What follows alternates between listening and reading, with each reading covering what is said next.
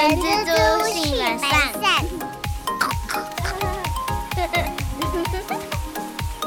大家早安，我是人蜘蛛的后。大家早，我是人蜘蛛的本善小姐。先祝各位老爸们啊，父亲节快乐啦！不知道大家昨天晚上吃了什么样子的大餐呢？父亲节快乐，辛苦了。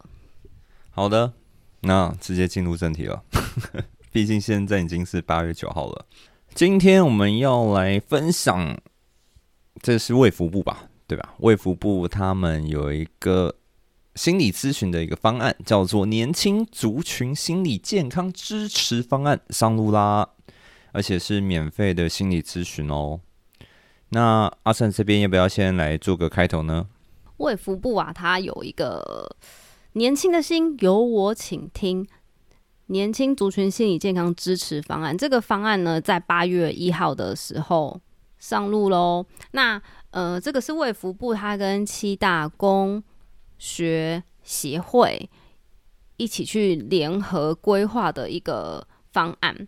那那个协会包含了像台湾精神医学会啦、台湾精神科诊所协会等等的。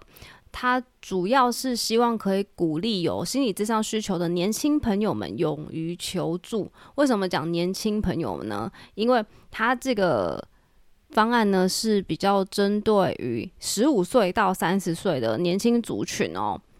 然后你有这样需求的朋友呢，有修淡季嘞。但是今天我们要聊这个主题跟人资有什么相关的？阿善，现代人压力很大。那其实，不管是在职场上啊，或是生活啊，或是家庭，都有可能会需要有宣泄压力的管道，或者是有专业的人，他可以协助你，帮你去判别或是评估你现在的状态，其实是不是需要咨商，甚至是进一步的治疗，这都是一个蛮好的管道。那阿三要不要先说一下？呃，刚刚你有说到嘛，是三十五岁到三十岁的呃年龄在这个区间。那他是从这方案是从什么时候开始的？然后他预计呃试办的时间会大概多长？这样子？他的试办期间是今年一百一十二年八月一号到明年一百一十三年的七月三十一号，预计会试办一年的时间。那会跟全台大概三百多间的机构去合作。那十五到三十岁的民众，我们基本上只需要负负担一些行政费用。然后每一个医疗院所，他们可能会有一点点的不一样。有一些其实是连行政负担也不需要给付的，有一些是可能一百块或者是两百块，就是。在卫福部的网站上也有这样子一个医疗机构的名单，大家可以先上去看一下。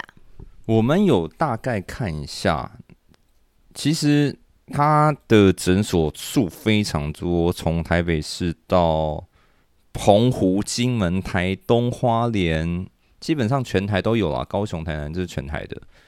那大家有兴趣的话，就直接上卫福部去看了。呃，因为我他。真的太多了，我们不可能全全部把它念完。然后，即使就算有收费，我今天大概看一下，顶多是一百块或两百块，最多有一些行政处理费到四百块这样子。那希望大家可以好好运用一下这个资源了。那其实为什么政府会推广这方案？阿善，你有什么想法？忧郁症啊，已经被世界卫生组织列为二十一世纪人类健康的头号杀手之一啊！而且近几年一直有越来越年轻化的趋势，或者是在二零二二年的美国医学会期刊网路，它里面也指出了，就是年轻族群高达五成以上的患者是没有求助或是接受治疗。那最主要的原因是费用跟不知道去哪边可以获得协助。根据我们台湾自己二零一六年到二零二一年的健保就医的资料也显示了，十五岁到三十岁的年轻族群，他有一呃精神科相端相关诊断的人，是有做成长的，整体成长率大概是四十七趴左右。那年轻族群拨打安心专线的原因，其中像是忧郁倾向啦、家庭人际关系的困扰就占了七成。所以啊，年轻族群的忧郁症发生率零点六一 percent 到零点七十 percent，其实十年来就增加了百分之二十，其实真的是涨幅蛮高的。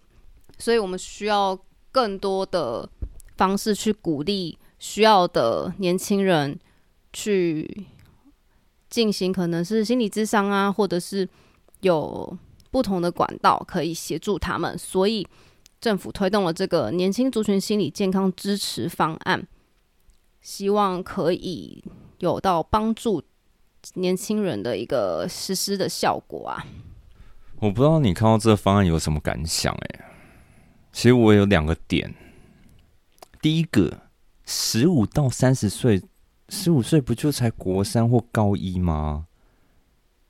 我我有点难以想象，以前我在十五岁，呃，十五到二十岁这之间，就是呃，应该说从高中、大学啦，就一直在玩。当然会有，当然会有那个心理不舒服的时候啊，就一定也有学业上压力。但我没有想到政府会这样推广，代表说这个，呃。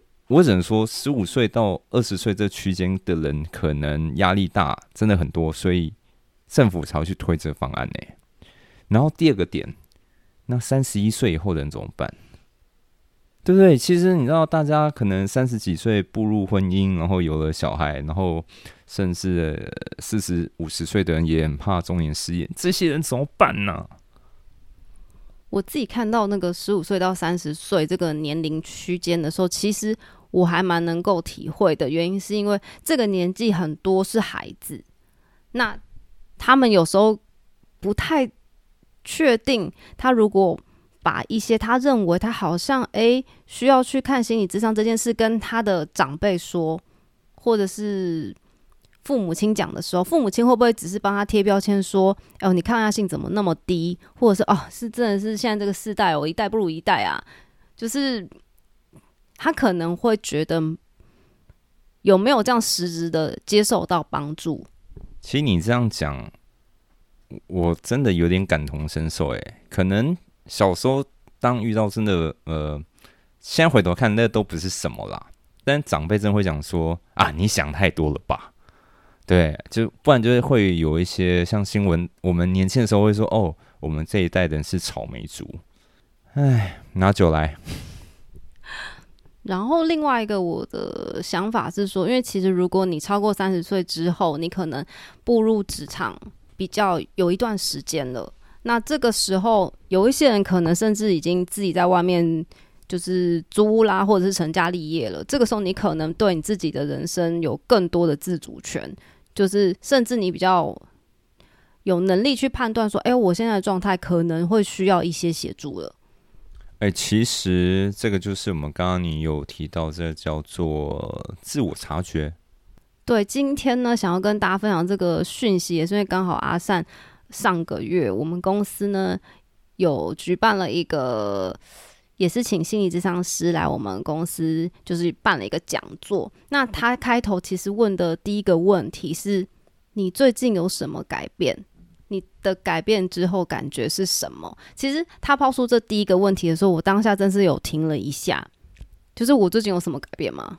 呃，我觉得他这个题目蛮大的，因为像我自己觉得，我每隔一段时间我都会在改变，那可能会变更更好，然后当然有时候状况会比较差，甚至我我我想离题一点哦，甚至我看到小孩在改变，我会有点难过，但也同时开心，因为他长大了。他回不去以前的他了，但是我也另外一方面又很高兴他正在长大。但这跟我们今天要讲的那个是不相干的，只是你刚刚说改变这事情，我让我想到这一块。呃，这个心理智商是他一开始抛这个问题，他的主要目的是希望大家可以短暂的把注意力放在自己的身上。那这个他问的这个问题的时候，是每一个人可以用二十秒钟到三十秒钟的时间跟你的。同事们去分享说，我最近有什么改变，感觉是什么？那像我们就有听到有些同事分享说，我最近搬家了，然后我在整理东西的时候，发现了一些叭叭叭叭叭，他感觉怎么样？怎么样？怎么样？就是其实那个虽然只是一个好像不是多深奥的问题，但是其实那个我觉得短暂的完全把注意力回想放在自己身上的这件事情，对我来说当下是蛮有感的，去自我觉察一些以前我可能没有想到的事情。这跟我刚刚在讲小的事情有一点雷同。呃，因为小朋友在长大，他对面对大人的态度，有时候他的讲话方式其实也正在改变，甚至他有时候会变调皮，他可能会变得态度变比较差。那其实这个都是他在成长的过程，所以有时候这个改变，其实这改变不是在说好或坏，那只是看你用什么角角度去看待这件事情。然后，所以其实。我投射在我自己身上，以前可能对妈妈很很黏，那会很黏嘛。那越长越大，哎，对父母的依赖程度就会越来越少。可能就是还是我们小孩现在正在独立中，然后你知道，我最近就会觉得有一点点受伤。哎，哎呀，真的长大，好像我没有到非常非常像以前一样那么重要。但是其实一方面又很开心。这这也是发现，这也是一个改变啊！不好意思，就是 扯太远了。对，所以其实啊，这个年轻族群心理健康支持方案，它有三个重点。第一个重点就是鼓励年轻人勇于求助；第二个是寻求及认识心理咨商；最后一个才是加强高风险的个案医疗转介。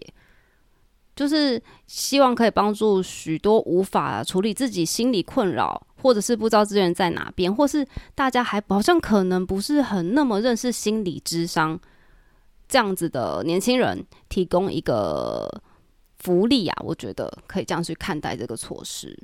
我们要不要先跟大家讲一下，说如果你真的需要这些呃这些帮助的话，我们要从哪方面开始着手？好的，一开始呢，就先上我们卫福部的网站，然后去可以查询。就会找到我们刚刚讲的那个有配合的医疗机构，大概是三百多家的医疗机构的名单都会在那边。那大家可以去寻找你自己觉得，哎呦，好像离你家比较近的，或者是之前我上那个教育训练心理咨商师也有讲说，其实你在找心理咨商师的时候啊，也可以看看你跟这个医生演员怎么样，就是要投缘呐，对，这样比较有办法可以。聊得更多，聊得更深。第一个是查询刚刚的机构，那第二个就是当然了，就跟平常嗯去看医生蛮像的，你就是预约，然后接下来你只要携带你的身份证，然后最后你就到服务机构去接受智商就可以喽。其实我现在比较怕的是说，很多人会会不会认为自己没有问题，但其实他有问题的。我们要怎么去把这件事情给嗯，用比较正面的态度？呃，我觉得不一定发生在自己啊，可能你看到你的朋友或你的亲人，诶，你觉得他的精神状态不好，我们你你会觉得要怎么去点他，或者是怎么帮助他会比较好一点？我就用我上次去上那个讲座的一些心得跟大家分享好了，就像是如果。我们就举朋友的例子好，如果你发现你的好朋友他可能永远交的男朋友都是渣男，他永远都找不到、遇不到那个对的人，那他有可能是在选择另外一半的时候，他可能有自己的盲点。那其实这个时候，连这种事情都是可以去找心理咨商师聊聊的哦，因为心理咨商师他可能会透过跟你的。反复的询问，不管是交友模式、你喜欢的方式跟样子，他可以去帮助你找到可能为什么会有这样的结果。我觉得这个人是媒婆，哎，是不是？我觉得这有点怪怪的。他没有要帮你媒合，但是呢，我刚举那只是一个例子，但是。这个例子其实你也可以放到别的地方，就像是你永远可能在做某一件事情的时候，你自己心里会会有一个很不自信，甚至是阴影的状况，是为什么？他可以透过就是跟你用聊天的方式，有可能可以帮你找出原因，然后帮你去认识这个问题。它其实比较像是帮助你拆解跟了解自己现在。在某个情境下，或是某个心理层面上的一个嗯盲点，或者是带着你分析、带着你去了解的人。我没有想到现在的心理医师这么的神通广大，但是其实这么说，其实呃是有一个脉络的啦，是可以慢慢往往前这样子去找找到问题的所在啦。而且有一些人啊，其实不太好意思跟好朋友或是认识的人讲一些他心里的话，他会觉得有点难以启齿。那这个时候，其实你就是多了一个这样子的对象，让你去倾诉。没关系，如果你也不好找医生，你来找我们。欢迎在 Apple Podcast 或者在 YouTube 上面留言，我们现在都都可以跟大家好好聊个天，因为蛮闲的。对啊，就是大家可以聊聊天。我们在各大平台都有上架。对啊，但是留言就只有 Podcast 跟 YouTube 啦，欢迎大家多多跟我们交流喽。那接下来有些人可能会想要问说，哎，刚刚阿善其实有讲到说，大家是不是要找就是家里附近的？如果你找家里附近的，然后你又是有长期这样的需求，那当然是会比较方便。但是呢，它并不会规定你说一定要选居住地附近的医疗机构，你甚至可以选你想要的。地方地区的医疗机构一样，跟刚刚讲一样的方式去预约，一样可以进行咨商。那阿善啊，卫福部这方案的话，我们刚刚介绍有提到说，他好像有三次的补助嘛。如果他用完了，那还想要继续咨询，那该怎么办？可以自费，然后继续去接受心理的智商服务，或者是你可以请机构去协助梅和社区。里面的心理健康服务咨询，像是呃心理卫生中心啦，或是社区的心理咨商服务，这些都是可以协助的地方哦。那假设我今天二十九岁，然后又三百六十天，然后我只用了一次，我要用第二次的时候，哇，完了，超过三十岁了，那我还能继继续用这个方案吗？可可以的，你只要在三十岁前曾经接受过一次服务，所以你之后要继续使用服务的时候，虽然你已经超过三十岁啦，但是你还是只要在呃政府这一年的试行方案的期间里面，你还是可以申请补助的哦。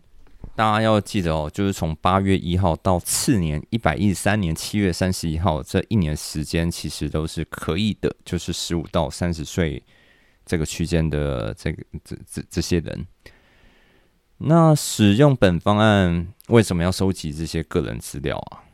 就像是我们刚刚在前面一开始讲说，为什么政府会推这个方案的时候，其实他们会需要很多数据来支持他们去推行很多的政策，甚至是像这次政府拨了两千八百八十万去编列这样子的预算。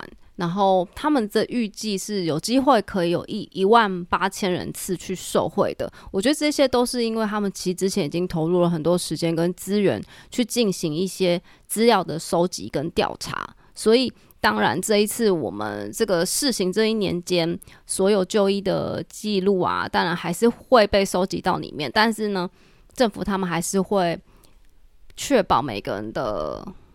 个案的医疗权益啊，然后收集的资料也不会做其他目的的使用，会根根据各资保护法帮大家呃安全合理的使用这些资料，请大家放心。所以大家也不用太害怕说哦，政府会拿我这些资料拿去做什么？哎，我讲难听点，政府早就有大家资料了啊，你会害怕？呃，应该这么说，你的就医记录其实政府都有了。那这个就像刚刚阿善讲，他就是要这些数据。然后呢，才能从这些数据去往前推。这个为什么那么多人可能哦心理上面会有一些呃疾病？那可能是因为压力大还是什么？他们才可以做一个统计。说到底啦，其实我们今天来录这一期，跟人资到底什么关系啊？那大家试想，你今天如果是雇主的话，你也会希望你的员工心理因素是健健康的。那如果今天是发生在你朋友或你同事，甚至你自己的话，呃，你也你也都会希望大家都好好的啦，不要说有一个人可能比较阴沉，或者是他常常看起来比较不开心，是吧？对的，而且啊，就是政府后续也同时会跟教育部合作，去建立一个校园自杀个案关怀转介的流程，甚至是积极引进澳洲心理急救包，希望可以建构更完善的心理健康防护网。如今的社会，嗯，比较高压的情况之下，我觉得大家可以多听音乐啊，然后多听一点。快乐的音乐，我最近很喜欢听快乐的音乐，所以今天我要学台通，我要推的这首歌，它这是一个团体，他们大家可以搜寻 AJR，然后这首歌的中文叫做《世界最小的小提琴》，我觉得这首歌听起来非常的欢乐啊！我现在最近很喜欢听这种欢乐歌，因为上班压力实在太大了，听这种歌蛮舒压的，然后就是沉浸在一个很 happy 的氛围里面。这时候，如果你觉得压力大，我真的觉得不要再听一些呃分分离的歌，或者是一些比较可怜的歌，不好啦。我觉得人生就是要快快乐乐的啦。我自己是觉得大家一定要多方尝试，看 什么样子的舒压的。管道是对你来说最有效的，因为有些女生喜欢逛街，有人喜欢唱歌，有些人会觉得按摩，那有些人是冥想，或者是慢跑，或者运动等等的。就是我觉得要多方的尝试，不要帮自己设限了，你就可以找到早日找到最适合你的放松舒压管道喽。毕竟现在很多文明病啊，那舒压非常重要啊，对啊，人生大家都很努力啊，但是我觉得同时舒压也是。不可或缺的。那这一集我们大概就讲到这边了，希望大家会喜欢我们今天的节目。我是人蜘蛛的后，我是本善小姐，我们下周空中相见啦，拜拜，拜拜。